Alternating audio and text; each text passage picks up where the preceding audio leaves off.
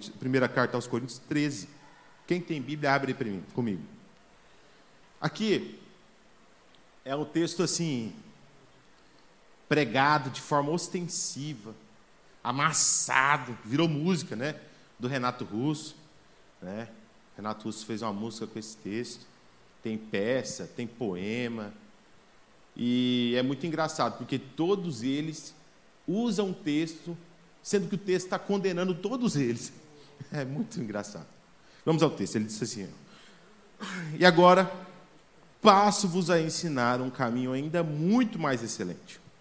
Ainda que eu fale a línguas dos seres humanos e dos anjos, se não tiver amor, serei como o sino que ressoa, ou como o prato que retine.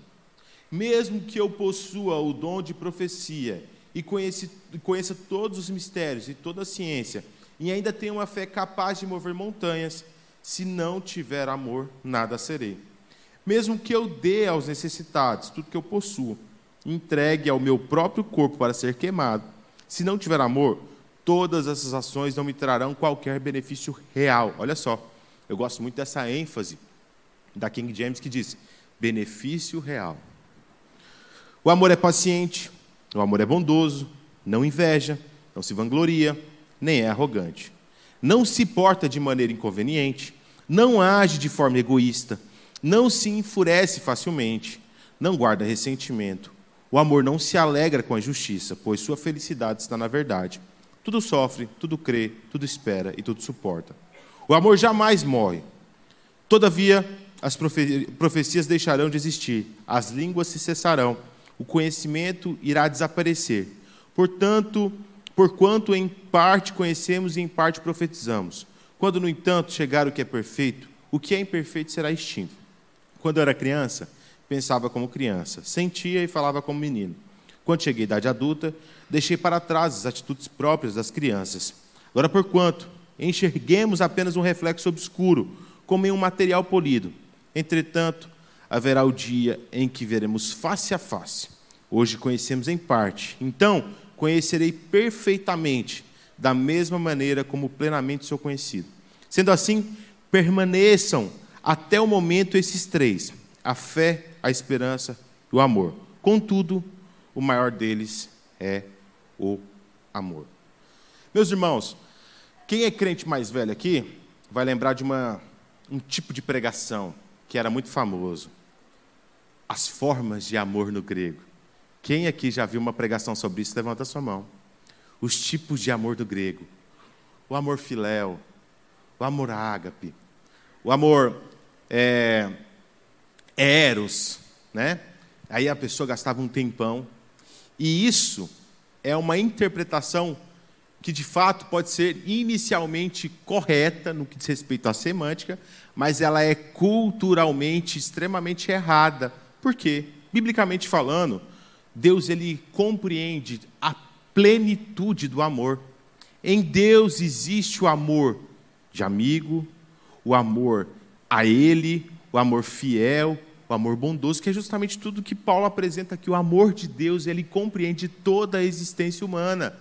Nós precisamos, com urgência, parar de ficar fragmentando a existência e a pessoa, as características de Deus, porque isso é também uma tentativa de dividir e achar que Deus é o quê? Um subway. Tem gente que lida com Deus como se estivesse entrando para consumir um subway. Por quê? Porque ele chega lá diante daquela, daquele cardápio das características de Deus ele chega lá diante daquele cardápio, da personalidade, dos atributos é, comunicáveis de Deus e começa a escolher. Hum, aqui nós temos a justiça. Não, a justiça é muito dura. Eu não vou querer a justiça. Ah, aqui nós temos a misericórdia. Não, a misericórdia eu quero, por favor, duas fatias de misericórdia. Ah, aqui nós temos o amor. Não, o amor pode encher de amor. Coloca amor é, extra também que eu preciso. Ah, aqui nós temos a graça. Não, mas aqui nós temos a ira de Deus. Não, a ira eu não vou querer porque hoje eu estou meio. É, eu estou com azia, não quero a ira de Deus. A gente começa a escolher aquilo que nos apraz de Deus. E Deus não se fragmenta. Deus não se divide, Deus ele é pleno e completo e cabe aos seres humanos se adaptarem a Deus e não o contrário. Deus não cabe na sua caixinha. Deus não cabe nos seus pecados. Deus não cabe nos seus achismos. Deus não cabe na sua opinião. Deus não cabe no seu amor. Isso é muito importante. Deus não se encaixa na sua forma de enxergar o amor. Deus não se encaixa na sua perspectiva de vivenciar os atributos dele. Quero te contar uma história. Imagina a seguinte cena, vamos fazer um exercício de criatividade aqui. O rio Itajaí cheio uma correnteza muito forte, movimentada. Um homem está passando ali, não tem ninguém na rua, é escuro, é à noite. E ele observa uma criança se afogando lá no rio. Por um momento, ninguém consegue. Imagina só, você está andando, você vê uma criança afogando. Ninguém consegue ficar indiferente a uma cena dessa. Correto? Ninguém consegue ficar indiferente. Aquele homem, por um momento, num reflexo, começa a ir em direção ao rio. Só que dele para e vê que o rio está muito movimentado. E ele começa a titubear. Ele fala: Uai, se eu for, eu também posso morrer. E ele começa a titubear e a lembrar: Ah, mas eu não nado tão bem. E em um momento aparece um fecho de luz e desce do carro uma repórter e um cinegrafista e começa a filmar aquela cena. Aquele homem se enche de coragem, entra no rio, esquece o seu medo, ou pelo menos camufla o seu medo, porque ele tinha um interesse maior. Qual o interesse? ser filmado e visto como um grande herói. Quem olha de, de, de fora entende que aquele homem é o quê? Um homem corajoso, valente, protetor das crianças, irredutível contra o perigo. Mas no íntimo do coração daquele homem, ele sabe que ele titubeou e que o que destruiu as dúvidas dele não foi o senso de buscar salvar aquela criança, mas foi a possibilidade de se tornar alguém famoso, se tornar um herói público. Cristianismo, meus queridos, não é um conjunto de regras. Ser cristão não é seguir um conjunto de regras. Eu vejo muito no Instagram, ficando cada vez mais famoso, uma série de perfis e tal, de é, passagens históricas. A filosofia histórica vem tomando uma proporção muito grande. Para quem não sabe, vou fazer um breve resumo. Essa filosofia até aparece nas escrituras, no debate ali em Atenas, em Atos, quando Paulo está em Atenas, ali no Areópago, é, aparece duas escolas filosóficas, os estoicos e os epicureus. Ali, os estoicos é justamente essa filosofia que vem sendo resgatada. Por quê? Porque ela trata, ela constrói conceitos morais muito bem definidos não se deixar abalar por aquilo que você não tem influência direta. Bonito esse conselho, né? De Marco Aurélio. Outro, conceito de, outro conselho de Marco Aurélio, nos seus pensamentos, se eu não me engano, é no livro 5, no livro 6. Ele diz assim: acorde e vença pela manhã. Bonito esse conselho, né? Se você acordar cedo e vencer os seus desafios pela manhã, todo o seu dia será mais tranquilo, né?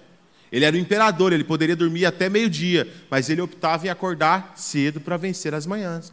A vida desses homens se resumiam em conceitos e conjuntos de regras.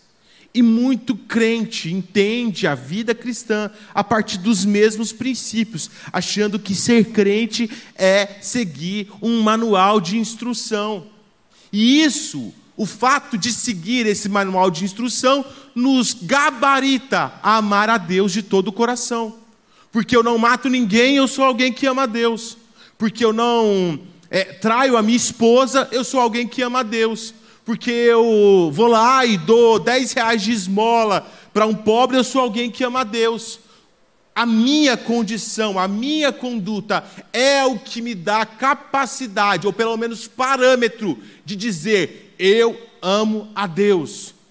No entanto, Jesus Cristo, em aplicações muito simples do Sermão do Monte, destrói toda a perspectiva daqueles que acham que ser cristão é seguir um conjunto de regras, que amar a Deus é seguir um conjunto de regras. E quando eu sigo esse conjunto de regras, eu estou automaticamente sendo aceito por Deus. Lê do engano. Que erro juvenil. Você vê no Sermão do Monte Jesus dizendo, o eu, porém, né? Por três vezes aparece lá, eu, porém. Jesus, por exemplo, ao falar sobre a, a, o adultério, ele chega e diz: Vocês leram na lei que aquele que, adultera está em pecado. Eu, porém, vos digo que só de olhar, olha a elevação do padrão, olha o quanto o cristianismo não diz respeito ao que você faz. O que você faz é apenas reflexo do cristão que habita em você, e não o contrário. Mas infelizmente, nós, por distorcer o amor de Deus, entendemos que o que eu faço evidencia aquilo que está dentro de mim. Ah, não, eu vou lá, eu vou ajudar o pobre, eu não vou trair a minha esposa, mas o seu coração é cheio de, de olhar cobiçoso. Não, eu não mato ninguém, mas você fala mal de todo mundo, é invejoso, é rancoroso. Nós precisamos com senso de urgência. Parece ridículo, parece, né?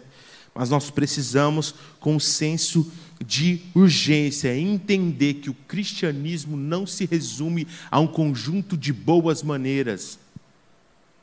O cristianismo não se resume a um conjunto de boas condutas. Uma das pessoas mais é, éticas que eu conheço na minha vida é minha avó, ela é budista. Jesus voltar hoje, ela não vai para o céu. Ela manda uma grana para a LBV, sabe aquela Legião da Boa Vontade? Há décadas. Ela ajuda criança pobre. Ela não deve ninguém na praça. Tem 80 anos, não deve ninguém na praça. Uma mulher justa, gente finíssima, uma velha querida, mas que não ama a Deus. Por que, que ela não ama a Deus? É o que nós veremos mais adiante. Mas isso, nessa parte é importante você entender que fazer boas ações, ser aparentemente alguém que ama a Deus, nada mais é do que rejeitar o amor de Deus.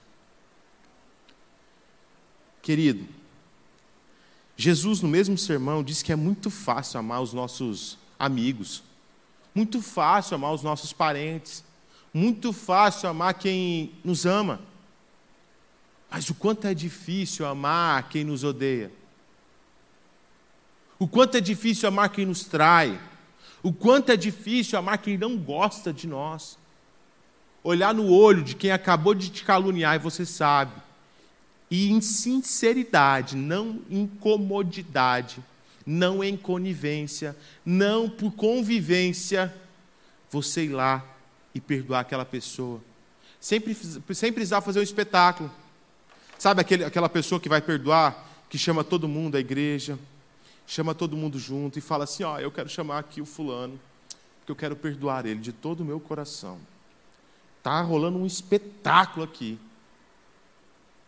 Você acha que essa pessoa quer o perdão? Ela só quer alimentar o seu ego. Você sabe que as pessoas que são mais. Você vê isso muito em relacionamento, né? É, é, é para sempre até que se separa, né? É um amor. Nossa, a rede social é uma maravilha. O casal era nossa. Aí se separa, se odeia. Que amor é esse que muda? Porque nós somos induzidos a viver um amor romântico, gente. E Deus não é romântico. Desculpe se eu estou te frustrando. Não tem problema você chamar Deus de cheiro, meu amor. Não tem problema. Não estou aqui para tirar onda com isso. Não estou aqui para condenar ninguém. Não tem problema falar meu amado. Mas lembre-se, Deus não é um ser fofes. Deus não é romântico. Deus não é um príncipe encantado. Você vê muito isso, as solteiras, me perdoem, mas você vê muito isso em solteiras, porque elas idealizam um relacionamento com Deus a partir de uma perspectiva distorcida de relacionamento que ela tem, uma ânsia, ela cria um estereótipo de homem e ela olha para Deus e canaliza a carência dela em Deus e começa a tratar Deus a partir dessa visão de amor. Deus não é o seu marido. Deus não vai suprir a sua carência. Isso é uma mentira. Sabe por quê? Porque Deus não é romântico. Deus é Deus. Deus é Deus. O amor de Deus não é fofo. O amor de Deus ele não é um amor é, é estético. O amor de Deus é salvífico. Quando você olha para João 3,16, outro texto fantástico, que eu vou falar um pouquinho mais para frente. você observa o escopo, o objetivo do amor de Deus. Porque Deus amou o mundo de tal maneira que fez o quê? Deu o seu filho. Não é porque ele ambicionava ter relacionamento com Deus. Às vezes as pessoas criam estereótipos de Deus que é assim, ó, esbarra na heresia. Mas assim, dá uma, uma resvalada no guarda-rei da heresia. Sabe, achando que Deus é esse ser romântico, achando que Deus é esse ser relacional no sentido de convivência. Aí uma pessoa aceita Jesus, e a gente está pregando aqui, e você finge quando você está do lado para se sentir incluído. E aí, não, porque você precisa ter relacionamento com Deus, você precisa. Tudo é certo. O amor de Deus é medido a partir do relacionamento que você tem com Ele. Só que a gente não ensina o que é relacionamento com Deus. Aí a pessoa está lá orando, uma pessoa nova convertida, e ela não sentiu nenhum arrepiozinho. Sabe o, anjo abraçando casa? Hum, sentiu o anjo me abraçando casa. Não tem nem isso. E aí a pessoa vai se frustrando, por quê? Porque mentiram para ela sobre o amor de Deus. A gente precisa urgentemente parar de mentir o que é o amor de Deus para as pessoas e para nós. Gente, Deus não está preocupado se você vai ter um carro. Me desculpe te frustrar de novo. O amor de Deus não se preocupa se você vai desencalhar. Me perdoa se eu te frustrei de novo. O amor de Deus não se preocupa se você vai ter uma vida feliz. Deus não tem compromisso com a sua felicidade. Deus tem um compromisso com o quê? Com a sua salvação. Porque Deus amou o mundo de tal maneira que deu seu filho único para a salvação do mundo. Isso não quer dizer que Deus não pode te dar todas essas coisas que eu falei antes. E Ele te dá por graça e misericórdia. Mas o amor de Deus não pode ser medido a partir daquilo que você vê. E você não pode medir o seu amor com, para com Deus a partir daquilo que você faz porque senão você vai viver uma vida toda cristã mentirosa e depois de um tempo você vai estar frustrado porque você não alcançou o emprego dos seus sonhos. Você vai estar frustrado porque você está com 50 anos e não casou. Você vai estar frustrado porque casou com alguém que não era o príncipe encantado num cavalo branco. Ele não tem nenhum corsa branco para andar. A gente se frustra porque nós rejeitamos o amor de Deus. O amor de Deus que é limpo, claro e principalmente objetivo. O amor de Deus não é um conceito subjetivo. O amor de Deus é um conceito extremamente objetivo. E é muito engraçado e pedagógico nós olharmos a igreja ao qual Paulo escreveu esse texto magnífico sobre o amor. Uma igreja que não tinha nenhum erro doutrinário, nenhum erro teológico, melhor dizendo, doutrinário tinha, mas não teológico. Paulo não faz nenhuma, nenhum tratado, nenhuma reorientação teológica na carta aos Coríntios. É só moral. Sabe por quê? Porque aquela era uma igreja estética. Tinha multiplicidade de dons, bons oradores, muitos intelectuais entre eles, mas nos escaninhos daquela igreja você tinha lá gente que tinha um, um cara que tinha um caso com a madrasta, você tinha um outro que estava lá e estava processando o seu irmão na lei dos homens. Você tinha irmãos que saíam escondido, iam para a festa que tinha lá na região, na, igreja, na região de Coríntios, que é como se fosse o outubro aqui, nossa. Mas eles estavam lá, quem via de fora pensava, né? Nossa, que igreja, como é que o Góis fala? Asteric, né? Mas, fake nerd, é uma igreja falsa. É uma igreja mentirosa. Não esperavam por isso, né? Peguei vocês de surpresa. Era uma igreja fake nerd. Falsa. Que falsamente amava Deus. Quem via de fora, esteticamente maravilhosa quem via eles se tratando no público, achavam maravilhosos. Quem via os irmãos de Coríntios pregando, olhava e pensava: nossa, que retórica maravilhosa. Mas a convivência deles e o interesse no coração deles demonstravam que eles eram falsos e rejeitavam o amor de Deus. Gente, nós precisamos olhar para essa igreja, nós precisamos olhar para as Escrituras e parar de. Eu não acredito que eu falei isso, nossa, está gravando, né? Nós precisamos de achar que Deus, gente, é, é o nosso amigo. Nós precisamos de achar que Deus é o nosso pai terreno. Deus não é o seu papai terreno. Deus não é o seu amigo. Ele é o todo-poderoso Criador dos céus e da terra. Ele é aquele que tem poder de te condenar ao inferno. Ele é aquele que tem autoridade de condenar ao inferno. Ele é aquele que tem justa justificativa de te condenar ao inferno. Ele é o seu Deus, ao qual você deve amá-lo, partindo da via, o pavimento que sustenta o seu amor para com Deus é o temor. Não o amor, o amor romântico, mas o temor. Não a estética. E aí a gente se baseia, baseia o nosso amor com Deus a partir do que? Da nossa relação entre pessoas. Qual que é a primeira coisa que te chama atenção quando você vai namorar com alguém, gente? O coração bondoso dela. Nossa, eu vi, olha, escaneei o coração dela, ela é tão bondosa. Nada, aparência.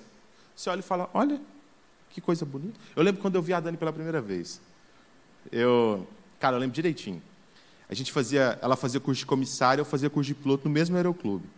E aí eu vi ela de longe, cara. Eu falei, caraca, que avião, né? Tô com a carteira, eu vou pilotar esse avião. Ô, oh, Jesus, hoje eu tô, hoje eu tomo um processo. É hoje que eu tomo uma demissão. O que me chamou a atenção primeiro nela foi a aparência dela. E aí você vai se mover em Deus, para com Deus e por Deus a partir da aparência, a partir daquilo que Deus pode te oferecer, a partir daquilo que você acha que você pode oferecer para Deus. Olha que loucura. Aí você tem um coração podre, anos e anos vindo no culto, e acha que ama a Deus. Desculpa, mas você rejeita a Deus. Você não ama a Deus. Eu sou muito tocado pelo livro do Êxodo. E eu estou caminhando para o final e eu quero dividir o que de fato é o amor de Deus e o que nós precisamos parar de rejeitar para de fato amarmos a Deus em duas perspectivas. Uma, uma perspectiva horizontal, ou vertical, e outra horizontal. É que eu sou dislexo, gente. horizontal e vertical. Vertical e horizontal. Entendeu? A primeira delas, no texto que eu já falei. Gente, o texto de João 3,16. Esse texto é maravilhoso. E a gente, pelo hábito e pelo exagero de ficar prostituindo esses textos, a gente perde o valor e a profundidade de um texto tão significativo como esse. Deus amou o mundo de tal maneira que deu o seu único filho. Eu tenho um filho só.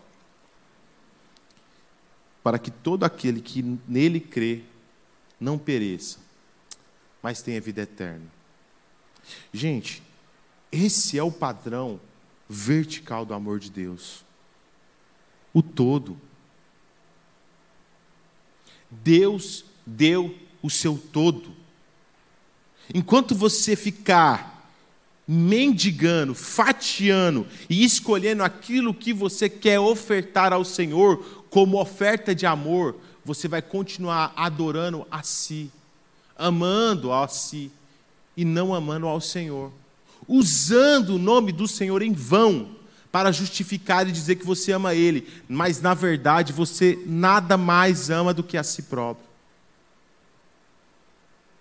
O amor de Deus só é de fato inteiro e não rejeitado quando a gente entrega o nosso todo. Enquanto nós não entregarmos tudo, nós de fato não amamos a Deus. Isso é extremamente objetivo. Isso não é um conceito subjetivo. Porque Deus, o próprio Deus, nas palavras de Jesus, ele define isso, porque Deus amou o mundo de tal maneira que ele fez o quê? Deu o seu todo. Para quê? Para que haja salvação de todo aquele que no Filho crê. E se hoje Deus pedisse para você largar tudo e morar na rua para evangelizar dois mendigos durante toda a sua vida, você faria isso? Gente, a gente tem dificuldade de largar o nosso conforto para cultuar a Deus, gente. Nós temos dificuldade, eu quero que você tenha muita sabedoria para entender o que eu vou falar.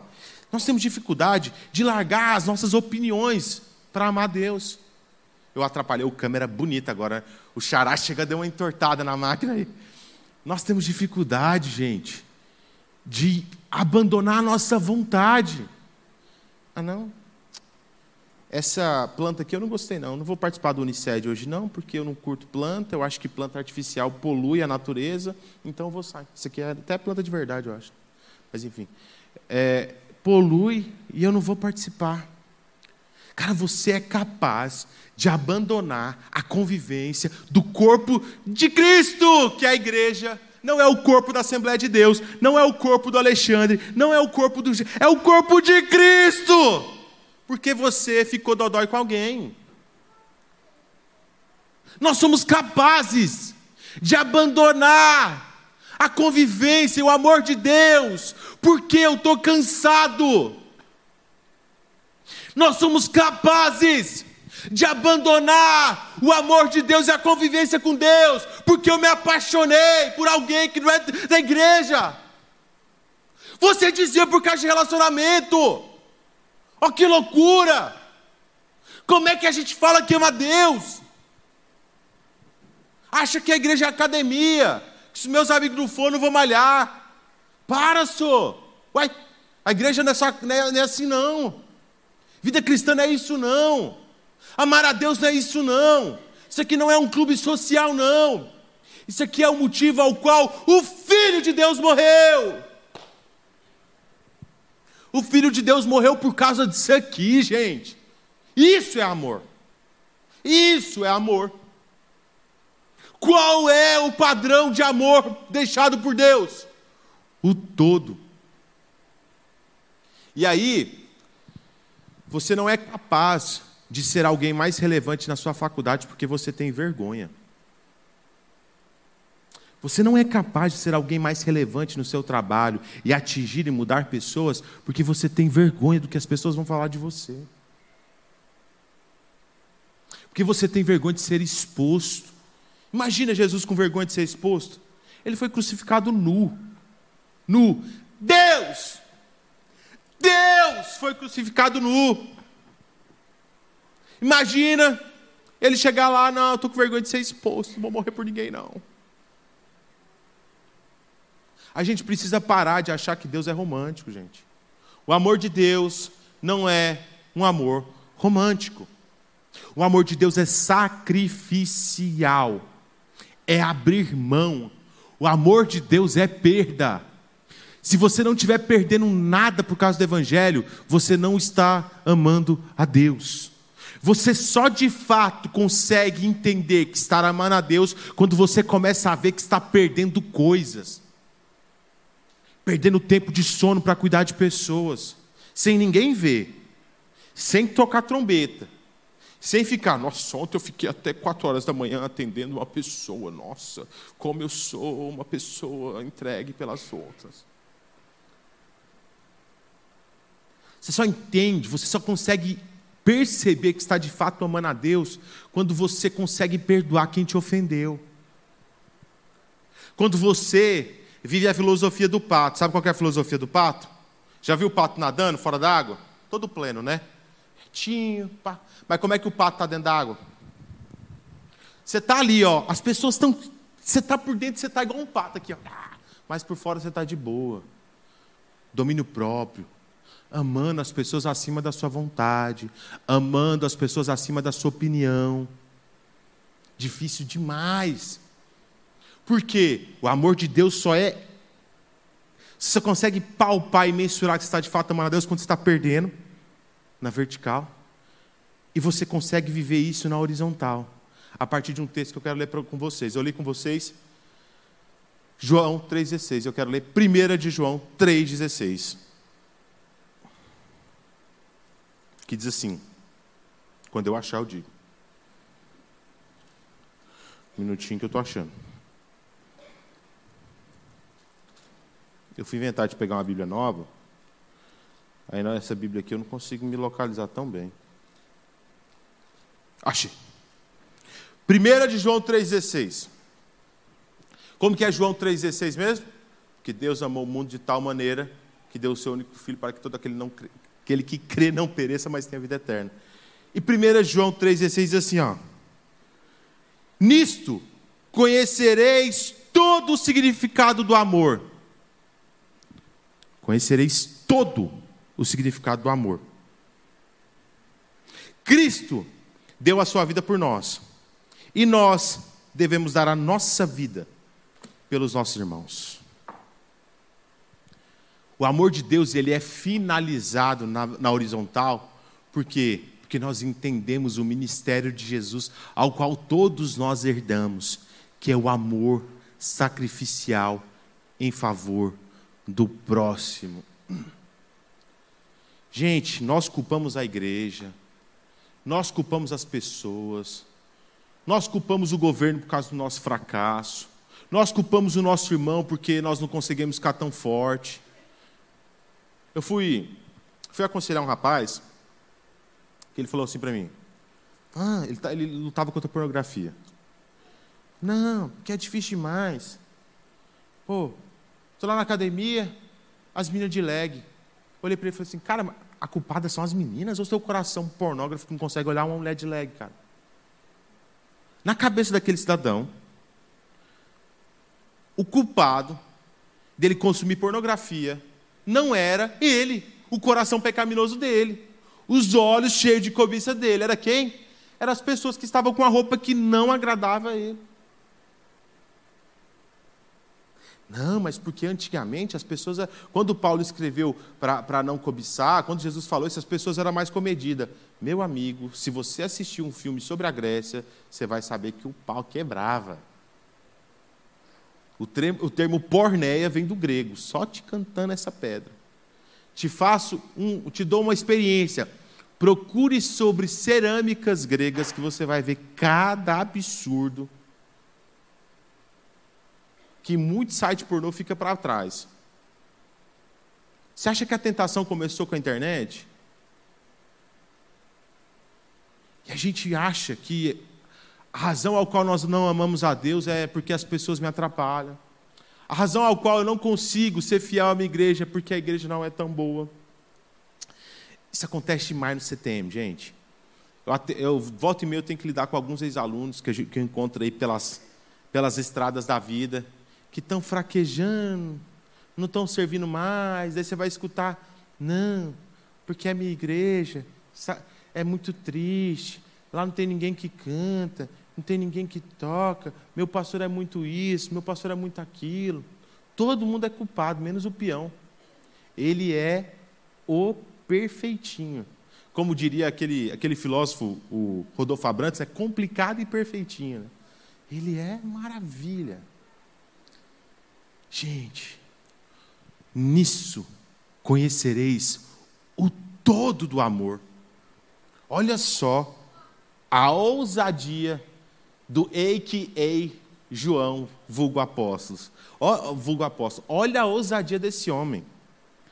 Nisso conhecer, conhecemos todo o significado do amor. Enquanto você não estiver perdendo você não de fato entende que você ama a Deus. E enquanto você não estiver perdendo, para que os outros ganhem. A gente só quer ganhar. Você já viu que quando o casal separa, aí, cara, esse gabinete é demais. Ah, eu te dei tudo. Eu fiz o meu melhor. Você sabe por que ela fala isso? Ou ele?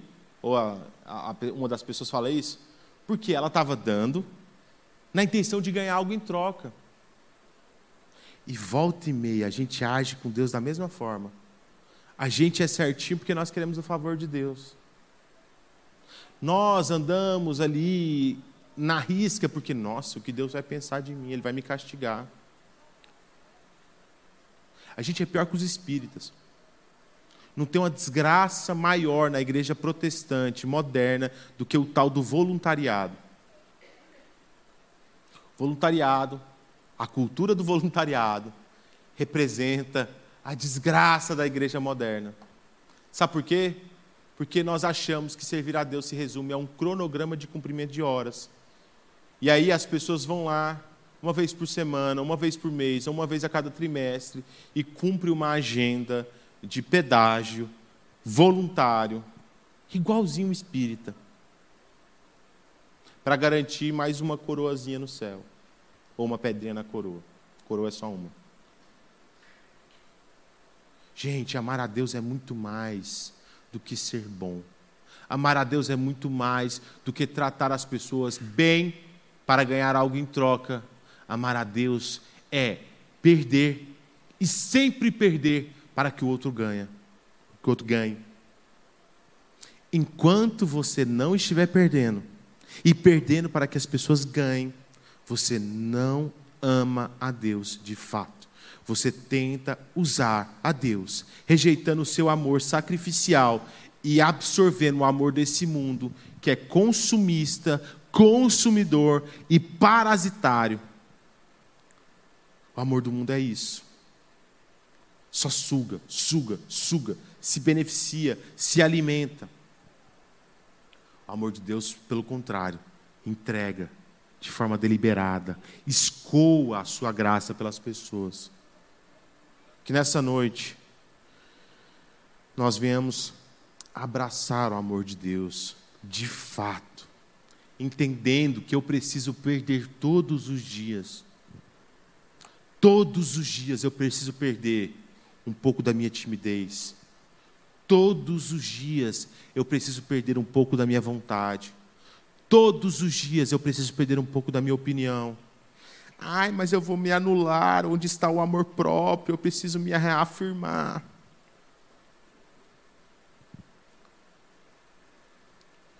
O pai do amor próprio, o primeiro dos coaches, era, foi quem? Se tem algum coach aqui, me perdoa, gente. É uma piadinha. Piadinha. Foi Satanás. É uma piadinha. Nada contra os coaches, viu, gente? Muito pelo contrário. Cara, você não foi criado para se reafirmar. Você não foi criado para se encontrar e se descobrir e se autoconhecer. Você não foi criado para se amar. Você foi criado para amar a Deus. E a partir do amor de Deus, tudo vem sendo construído então, que nessa noite, você e eu devemos olhar para o nosso coração, olhar para os nossos interesses, para as nossas atitudes, para as nossas buscas, os nossos anseios, o nosso comportamento e ver em tudo que eu faço, eu estou perdendo ou estou ganhando? Eu estou fazendo porque eu estou perdendo ou estou fazendo porque eu estou ganhando? Porque se eu estiver perdendo, aí eu estou amando a Deus. Agora, se eu estiver ganhando, eu estou amando a mim. É amor próprio, é amor egoísta, narcísico, e que vai me levar a rodo para o inferno. É difícil, dificílimo. Dificílimo. Por isso que amor é um dom.